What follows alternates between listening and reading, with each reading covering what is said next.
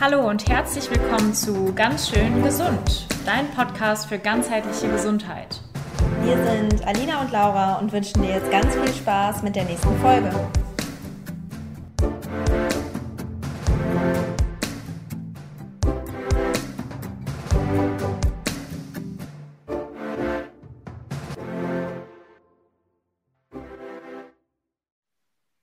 Wir sprechen heute über ein Thema, ja, von dem wir uns wahrscheinlich alle, egal in welchem Beruf wir arbeiten, egal wie unser Alltag aussieht, gar nicht komplett freisprechen können. Und zwar geht es um Stress. Und Alina und ich sind auf diese Folge gekommen, weil auch wir, wie gesagt, uns nicht davon freisprechen können, dass wir immer in diesem Ayurveda-Mindset sind und in dem Yoga-Mindset, wo wir die ganze Zeit total geerdet sind, wo wir uns nie gestresst fühlen, wo wir immer super ausgeglichen sind. Und ähm, das ist einfach so ein wichtiges Thema, weil Stress sehr, sehr viel mit unserem System machen kann, weil Stress extreme Einflussfaktoren auf unsere Hormone hat, ähm, auch wenn wir uns die Frauengesundheit beispielsweise anschauen, ähm, aber auch auf unser Immunsystem und so weiter und so fort. Und ähm, generell ist es einfach so wichtig, dass du für dich Strategien findest, wie du im Alltag mit Stress umgehen kannst. Und ähm, bei mir war es gerade so und wie gesagt bei Alina mit Sicherheit auch, dass die letzten eineinhalb Jahre einfach super turbulent waren. Und das ist jetzt gar nicht unbedingt auf Corona bezogen, sondern auch einfach auf unseren Arbeitsalltag und was einfach das Leben so mit sich bringt. Und bei mir ist es jetzt zum Beispiel dazu gekommen, dass ich gesagt habe, okay, ich brauche jetzt noch mal ein bisschen mehr Zeit für mich und ich habe einen MBSR-Kurs angefangen und ich merke jetzt schon, dass der mir total gut tut und so wollen wir euch auch mit dieser Folge ein paar Inspirationen geben, was ihr für euer Stressmanagement machen könnt. Ich mag immer gar nicht so gern von Stressminimierung sprechen, denn ganz ehrlich, das schafft kaum einer von uns, sondern es geht wirklich um das Stressmanagement und wir hoffen, dass wir euch mit dieser Folge ganz, ganz viel mitgeben können. Genau. Ähm, ja, Stress kenne ich natürlich gar nicht. ich weiß gar nicht, wo der herkommt, was das ist. Ähm, nee, natürlich äh, gibt es bei mir auch in meinem Leben immer wieder Stressoren und ich glaube, das, das hast du auch schon ganz gut gesagt, Laura, dass ähm, wir uns vom Stress grundsätzlich nicht unbedingt freisprechen können, weil es gibt natürlich auch Anforderungen, die von außen an, an uns gestellt werden und ähm, klar, Laura und ich oder ich bin jetzt ja komplett selbstständig, das ist dann auch nochmal eine andere Form von Freiheit, aber ähm, Laura kennt das ja auch, dass man halt, äh, auch wenn man einen Arbeitgeber hat, oder ich ja auch aus früheren Zeiten, ähm, dass auch da natürlich Ansprüche an eingestellt werden, die, denen man natürlich auch gerecht werden möchte und die man erfüllen möchte. Und auch das kann ja eine Form von Stress sein. Vielleicht kennst du das auch, dass du ähm, einerseits von der Arbeit vielleicht ein bisschen gestresst bist, vielleicht auch gerade durch die aktuelle Pandemiesituation. Vielleicht ist es bei dir aber auch mehr der ähm, private Stress, ja, vielleicht hast du ähm, sehr viele Zoom-Meetings aktuell mit deinen Freunden und das stresst dich. Also irgendwo gibt es immer Faktoren, die, egal ob positiv oder negativ, uns natürlich in Stress versetzen können. Und das ist auch gar nicht so ungewöhnlich, weil dahinter ja eine physiologische Reaktion steht. Also wir haben früher, das kennt ihr bestimmt, äh, in Steinzeitalter ein äh, System aufgebaut sozusagen, ähm, und zwar das vegetative Nervensystem. Und das vegetative Nervensystem ist einfach dafür da, ähm, zu entscheiden, sind wir gerade in einer Situation, wo wir ähm, ja, kämpfen oder flüchten müssen vielleicht, also wo es wirklich etwas stressiger ist, oder ähm, sind wir in einer Situation, wo wir uns eigentlich zurücklehnen können und entspannen können. Und dieses System war damals natürlich super relevant, weil wir ähm, schnelle Entscheidungen treffen mussten, weil schnell unser Körper ausgerichtet werden musste auf eine Schutzfunktion. Also das ist im Endeffekt ein, eine Schutzfunktion unseres Körpers. Ähm, aber in der heutigen Zeit ist natürlich diese akute Stressreaktion teilweise nicht mehr so günstig. Ähm, einerseits schon, weil wenn wir jetzt in einem, in einer, also zum Beispiel in einer Prüfung sind, eine akute Stresssituation in dieser Prüfung haben, dann kann uns das natürlich auch fokussiert und konzentriert machen. Wenn wir allerdings über einen sehr, sehr langen Zeitraum diesen Stress haben, dann passiert eigentlich eher genau das Gegenteil, weil unsere Nebenniere erschöpft sich, Cortisol kann gar nicht mehr so richtig produziert werden, wir fühlen uns müde, wir fühlen uns eher unkonzentriert, wir können uns gar nicht mehr so richtig fokussieren. Und das führt natürlich auch zu anderen Problemen. Und genau darauf wollen wir eigentlich eingehen, also auf die Folgen von chronischem Stress und nicht von, auf, die, auf die Folgen von diesem akuten Stress, weil akuten Stress können wir eigentlich körperlich ganz gut wieder wettmachen, gerade wenn wir auch einen guten Lebensstil haben und eine gesunde Ernährung haben. Und heute möchten wir einfach mal darüber sprechen, wie wirkt sich denn Stress auch auf die verschiedenen Konstitutionstypen, auf die verschiedenen Doshas auf, aus und was kannst du vor allen Dingen tun, um diesen Stress zu reduzieren? Also wir werden jetzt einmal die drei Typen durchsprechen und dann im Endeffekt auch nochmal auf die Möglichkeiten gehen, was kannst du als jeweiliger Typ dann auch machen, um wieder Stress zu reduzieren, um eben diesem Teufelskreis von, ähm, ja, von Stress zu entkommen. Und wir starten dabei mit dem Vata-Dosha. Und da, beim Vata-Dosha ist es tatsächlich so, dass du als Vata-Konstitution am anfälligsten bist für Stress. Denn was Stress eigentlich macht, ist das Vata-Dosha ganz extrem zu erhöhen. Das heißt, du hast als Vata-Konstitution eigentlich eine gewisse Prädisposition dafür, sehr, sehr anfällig für Stress zu sein. Das heißt, du darfst insbesondere darauf achten, wie du deinen Stress managen kannst. Also gerade bei Vata müssen wir aufpassen ähm, auf diese, ich sag mal, ja, Disbalancen oder Symptome, die kommen, ähm, wenn Vata über einen längeren Zeitraum, wie Alina ja schon gesagt hat, Stress ausgesetzt ist und wir eben mit diesem chronischen Stress zu tun haben. Also als erstes zeigt sich das ganz, ganz oft im Rahmen dieses Gedankenkarussells, also dieses überhaupt nicht mehr abschalten können. Vata-Konstitutionen lieben ja die Meditation in der Regel und ähm, mögen das sehr, sehr gerne in die Meditation reinzugehen. Allerdings, wenn du Stress hast, kannst du ganz, ganz oft merken, dass du gar nicht mehr zur Ruhe kommst. Ne, es ist ja gar nicht schlimm, während der Meditation Gedanken zu haben, aber wirklich dieses keine Sekunde quasi mehr den Gedanken entfliehen zu können, gerade als Vata-Konstitution, ähm, kann ein Zeichen dafür sein, dass du vielleicht gerade zu viel im Stress bist, dass zu viel in deinem Leben los ist und dass du, ähm, dass du dir vielleicht eine Pause ähm, gönnen darfst. Generell auch eine stetige innere Unruhe. Ne, also wenn du versuchst in deinem Alltag mal auf dich zu hören, darauf zu hören, wie es dir geht und du merkst, boah, du kommst gar nicht mehr in die Ruhe. Oder ein Beispiel ist auch, wenn du morgens aufwachst und direkt denkst, wow, meine To-Do-Liste ist so lang, ich habe eigentlich gar keine Zeit mehr zu frühstücken, ich muss jetzt direkt an den Schreibtisch und direkt anfängst zu arbeiten und aus diesem Arbeiten gar nicht mehr rauskommst und aus, aus diesem Modus, ich muss dies machen und jenes machen und nochmal das nächste und nochmal das nächste und nochmal das nächste. Das ist echt ein krasses Stoppschild, um zu gucken, hey, wo kann ich mir denn jetzt meinen Ausgleich suchen? Weil im Worst Case kann dieser Stress tatsächlich gerade bei Vata-Konstitutionen zu einer Angststörung werden.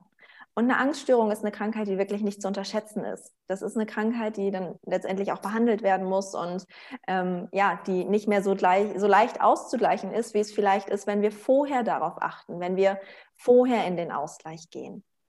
Und das sind diese, ich sag mal, emotional-mentalen Anzeichen. Wir haben aber bei Vata auch ganz, ganz klare körperliche Anzeichen von Stress dass du ähm, vermehrte Schmerzen in irgendwelchen Bereichen hast. Das solltest du natürlich auch mal bei, bei deinem Arzt abklären lassen. Ne? Aber letztendlich können verschiedene Schmerzen bei Vata auch ein Zeichen einfach von zu viel Stress sein, weil ähm, Vata-Konstitutionen vielleicht ganz gerne auch darüber hinwegschauen äh, und von zu sagen, oh, ich habe jetzt ein Gedankenkarussell oder ich habe so eine ständige innere Unruhe. Ach, das ist vielleicht einfach mein Typ, ist vielleicht gar nicht so schlimm. Und dann zeigt der Körper das eben einfach auf eine andere Art und Weise. Und das können eben diverse Schmerzen sein. Ne? Ähm, Verdauungsprobleme.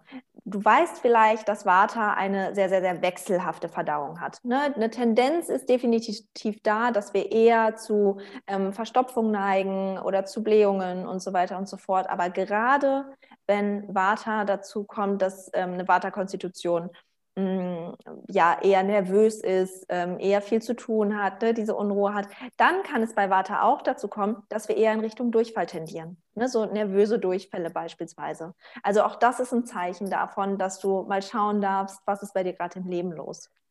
Und ähm, ja, eins meiner Lieblingsthemen, wisst ihr bestimmt alle, ähm, ist, ja, ist ja der weibliche Zyklus und Auch ähm, bei PMS spielt Stress eine unglaubliche Rolle. Ich hatte zu Eingang schon gesagt, dass ähm, Stress generell ganz, ganz viel mit unseren Hormonen macht. Ne? Also ähm, Cortisol beispielsweise kann ja ganz vereinfacht ausge ausgedrückt ähm, zu vermindertem Progesteron beispielsweise auch beitragen. Und Progesteron ist wiederum wichtig, dass wir eben nicht in diese Schmerzen reingehen, nicht dieses PMS haben.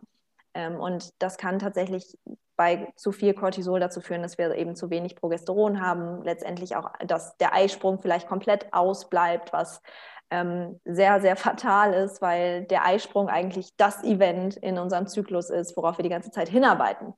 Ähm, und ja, da sagt uns unser Körper ganz klar und deutlich, bis hierhin und nicht weiter. Und ähm, ja, das sind letztendlich auch Erscheinungen, die von zu viel Stress kommen können.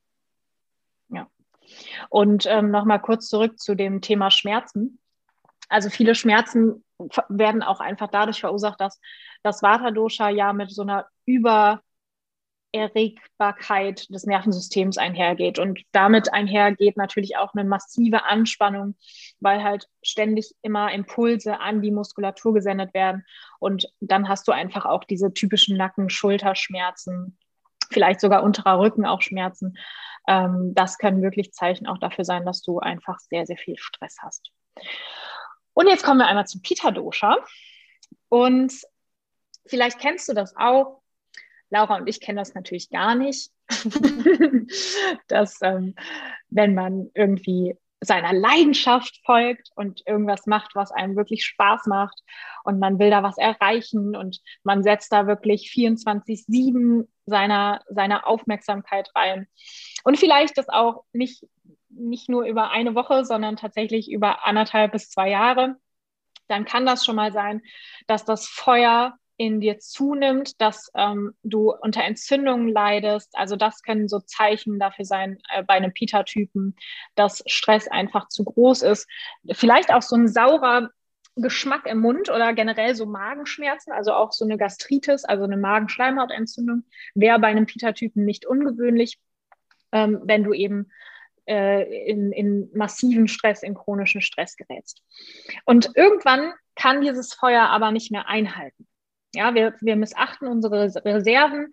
Wir ähm, achten nicht darauf, dass wir vielleicht uns nochmal zurücknehmen sollten und irgendwie entspannen sollten oder Zeit für Entspannung einplanen sollten. Also Kaffa, äh, Peter ist ja ein typischer Planungstyp, ähm, schafft es aber eben nicht in der Zeit dann auch wirklich sich Zeit oder Auszeiten für sich selber einzuplanen. Und was dann passieren kann, ist, dass das Feuer irgendwann einfach ausgeht das sogenannte Burnout. Und wenn wir uns das jetzt mal schulmedizinisch klar machen, was überhaupt so ein Burnout ist, das ist eine wirklich typische Folge von chronischem Stress. Ich habe es eben schon angesprochen, die Nebenniere macht dann schlapp, Cortisol kann nicht mehr produziert werden und wir fühlen uns komplett müde und antriebslos. Und das ist wirklich sowas, was komplett eigentlich gegen die Natur des Peters spricht. Also das sind häufig dann Leute, die wirklich über viele Jahre hinweg super leistungsstark waren, ähm, vielleicht auch erfolgreich waren mit dem, was sie getan haben und ähm, irgendwann dann an diesen Punkt kommen, wo der Körper einfach aufgibt. Obwohl sie vielleicht vom Geist her noch sagen würden, hey, ich verstehe das jetzt gerade gar nicht, warum es mir überhaupt so schlecht geht weil es ist doch alles gut, ja.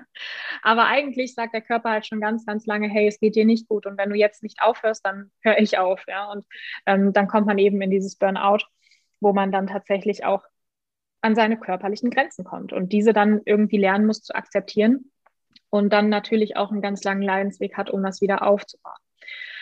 Grundsätzlich ist jetzt die Peter Stressresilienz, also die, die, das Stressmanagement und wie du, wie du mit Stress umgehen kannst, schon auf jeden Fall höher als beim Vata-Typen. Also der Pita-Typ lässt sich von Stress erstmal nicht so mitreißen, aber das ist natürlich auch die Gefahr dahinter, weil dann eben du wirklich in dieses Burnout rutschen kannst, schneller rutschen kannst.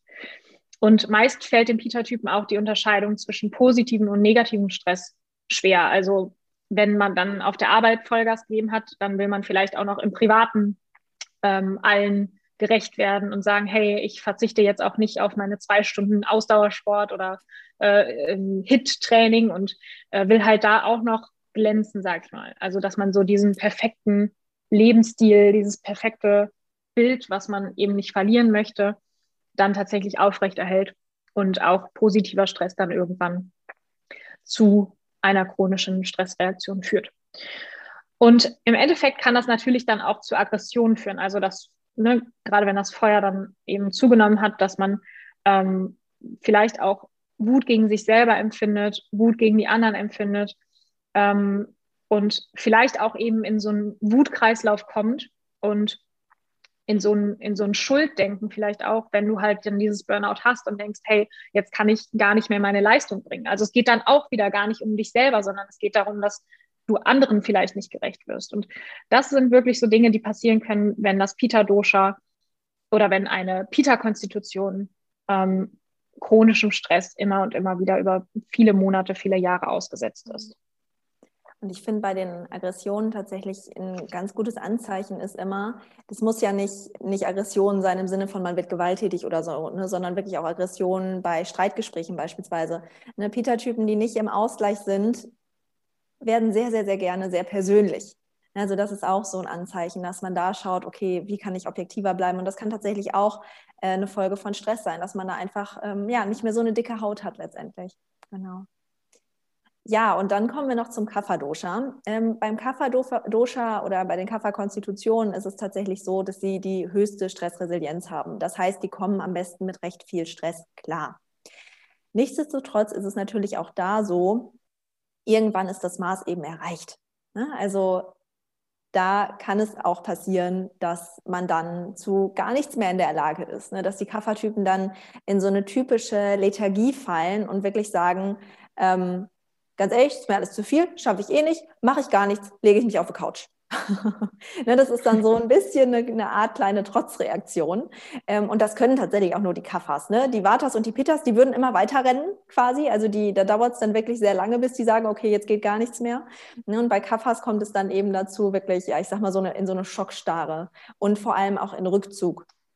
Also das sind dann die Leute, die sich nicht mitteilen wollen, die nicht mit anderen darüber reden wollen, die auch nicht sagen, hey, mir geht es gerade schlecht, hey, es ist zu viel, die bei ihrem Arbeitgeber beispielsweise auch nicht das Gespräch suchen und sagen, ich brauche hier irgendwie Unterstützung oder wir müssen ein Projekt nach hinten schieben und, und so weiter und so fort. Ne? Also es, wie gesagt, die Kaffertypen, da braucht es ein bisschen, bis sie wirklich ähm, diesen Stress auch spüren bis sie den sowohl mental, emotional als auch eben körperlich spüren. Ähm, und wenn, dann ist es eben eher an diesem Rückzug in dieser Lethargie zu erkennen. Ja. Genau. Und ähm, ich kenne das tatsächlich auch von, ähm, von Beispielen aus meiner Umgebung. Ähm, ein Kaffer-Typ, der auf jeden Fall wirklich sehr, sehr stark Kaffer ist. Und es ging so um den Hausbau und das hat sich super lange hingezogen. Und ich meine, irgendwie hört man ja von Haus, Hausbauen auch irgendwie immer nur schlechte Sachen. Wenn du ein gutes Beispiel hast, bitte schreib es mir. Ja. und ähm, da, da war es dann wirklich so, dann ist auch die Baufirma pleite gegangen und bliblablub. Und man hat das so richtig gemerkt, diese Person hat sich immer weiter zurückgezogen und hat irgendwie so auch gar nicht mehr gesprochen. Und das ist wirklich so ein typischer Hinweis dafür, dass ein Kaffertyp echt gestresst ist und dass da wirklich was in ihm brodelt. Und da vielleicht dann auch, wenn du das merkst in deiner Umgebung, einfach Hilfestellung anbieten, sagen, hey, vielleicht willst du mal darüber reden, ähm, vielleicht möchtest du, ja, ähm, dass wir mal was unternehmen, dass du mal rauskommst, mal was anderes siehst. Äh, oder wie kann ich dich auch unterstützen in dieser Phase? Ne? Ja, und jetzt kommen wir einmal dazu, was können denn die einzelnen Typen dann machen, um den Stress überhaupt zu reduzieren? Und du hast jetzt schon gelernt, bei Vata ähm, kann man sagen, ist auf jeden Fall eine Überaktivierung da, also Gedankenkarussell, innere Unruhe. Und jetzt so ein typischer Hinweis wäre ja so, mach mal Meditation. Aber eigentlich ist es tatsächlich für so einen Vata-Typen, der im Ungleichgewicht ist, sehr, sehr schwer zu sagen, ich bleibe jetzt einfach mal ruhig, ich setze mich irgendwo hin und denke an nichts. das ist sehr, sehr schwierig. Was man vielleicht eher machen kann, ist, ähm, Ruhe mit Bewegung zu verbinden. Also man kann zum Beispiel auch eine Gehmeditation machen, die vielleicht auch geführt ist, wo du dir was auf die Ohren machst. Du gehst durch den Wald, kannst die Erdung der Natur nochmal aufnehmen. Generell Zeit in der Natur ist super, super wichtig für, für so einen Wartetypen, der gestresst ist. Generell auch mehr Ruhe, also ähm, nicht so viele Termine wahrnehmen, vielleicht dann wirklich eher auch wenn, wenn der Beruf gerade super stressig ist, im Privaten nicht auch noch irgendwie 20 Termine pro Woche legen, sondern vielleicht ein, zwei von Menschen, wo du weißt, hey, die schenken dir Energie, die sind gut für dich, die tun dir gut, auch mental gesehen, die schenken dir Herzenswärme. Das wäre eine ganz, ganz gute Sache. Und dann geht natürlich auch viel über die Atmung. Also wir haben es am Anfang schon mal so ein bisschen angerissen. Ähm, die zwei autonomen Nervensysteme in unserem Körper, einmal das, der Sympathikus, einmal der Parasympathikus. Und der Parasympathikus wird eben aktiviert durch eine tiefe und gleichmäßige Atmung.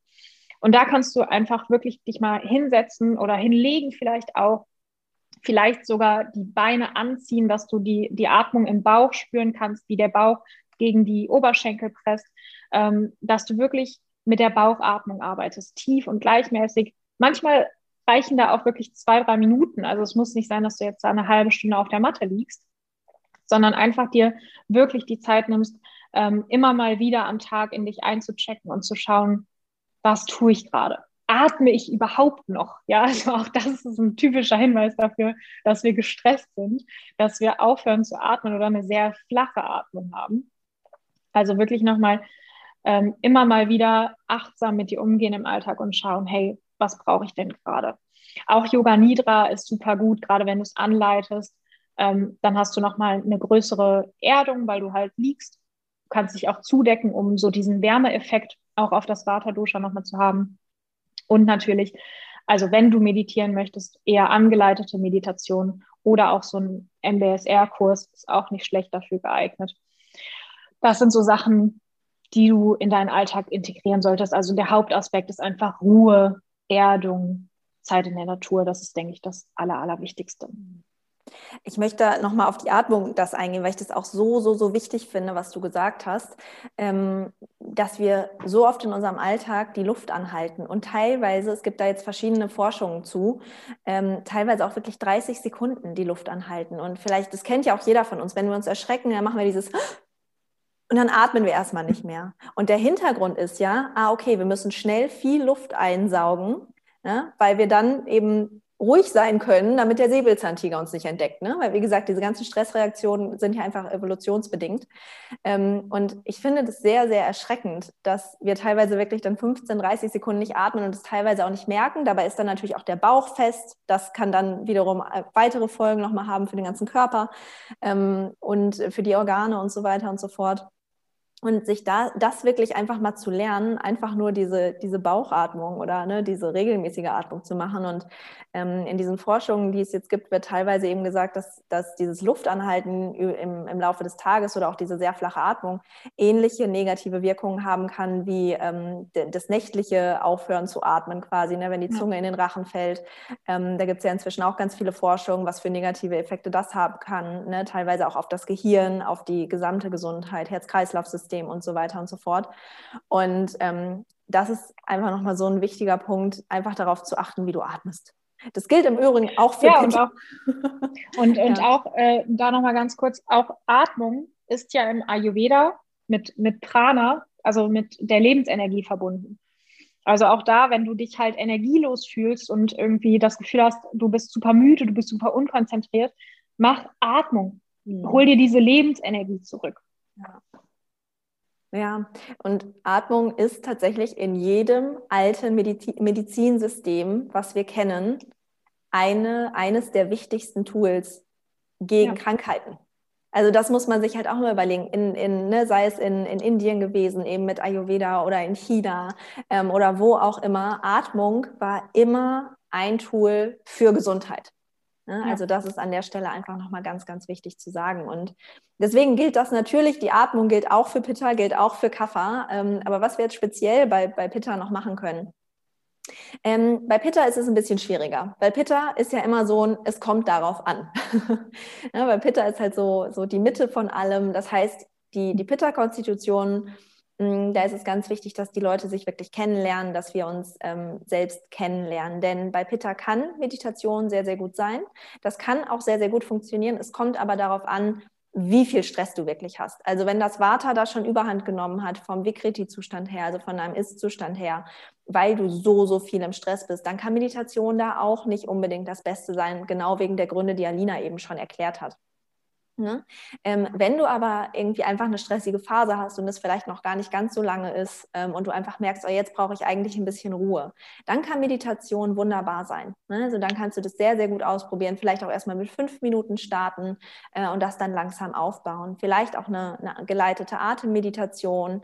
Ähm, generell geleitete Meditation und Achtsamkeitsübungen können auf jeden Fall eine sehr, sehr große Hilfe sein. Generell, wenn man viel Stress hat, weil man viel, viel einfacher da reinkommt als einfach bei einer stillen Meditation. Meditation. Dieses Es kommt darauf an gilt auch für Sport im Freien.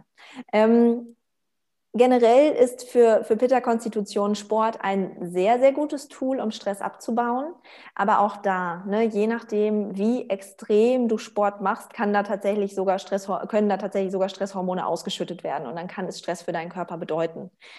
Das heißt, wenn du eine stressige Phase hast, würden wir dir nicht empfehlen, unbedingt ins High-Intensity-Training zu gehen oder ähm, Sprints zu machen und so weiter und so fort, sondern eher ähm, in einem ruhigeren Pulsbereich zu trainieren. Das heißt so, dass du dabei noch entspannt sprechen kannst, beispielsweise. Das ist immer ein ganz guter Parameter dafür, ähm, dass du dich in einer guten Herzfrequenz bewegst und das kann dann tatsächlich auch zu einem guten Stressausgleich beitragen, als wieder da auch nochmal an sein Limit zu gehen, wenn du sowieso schon an deinem Limit bist. Hm? Mm, und ansonsten, Pitta mag Planung ja sehr, sehr gerne und diese Stärke von Pitta kann man natürlich auch ausnutzen, indem du dir wirklich Sachen, die du gerne magst, in deinen Kalender einträgst. Und ich mache das mit Klienten sehr gerne, dass ich ihnen die Aufgabe mitgebe und sage, hey, schreib dir mal bitte 30 Sachen auf, die du wirklich gerne machst. Und das muss jetzt nicht sein, irgendwie einen Tag im Schwimmbad verbringen, verbringen sowas total zeitintensives. Das kann auch sein, einfach Blumen kaufen und Blumen auf dem Tisch stehen haben oder eine Kerze beim Arbeiten anzünden. Ne? Aber dass du wirklich mal 30 Sachen aufschreibst, die du gerne magst und davon drei täglich in deinen Alltag integrierst und einplanst. Einfach, ja, damit du damit du auch immer diese schönen Anker am Tag hast.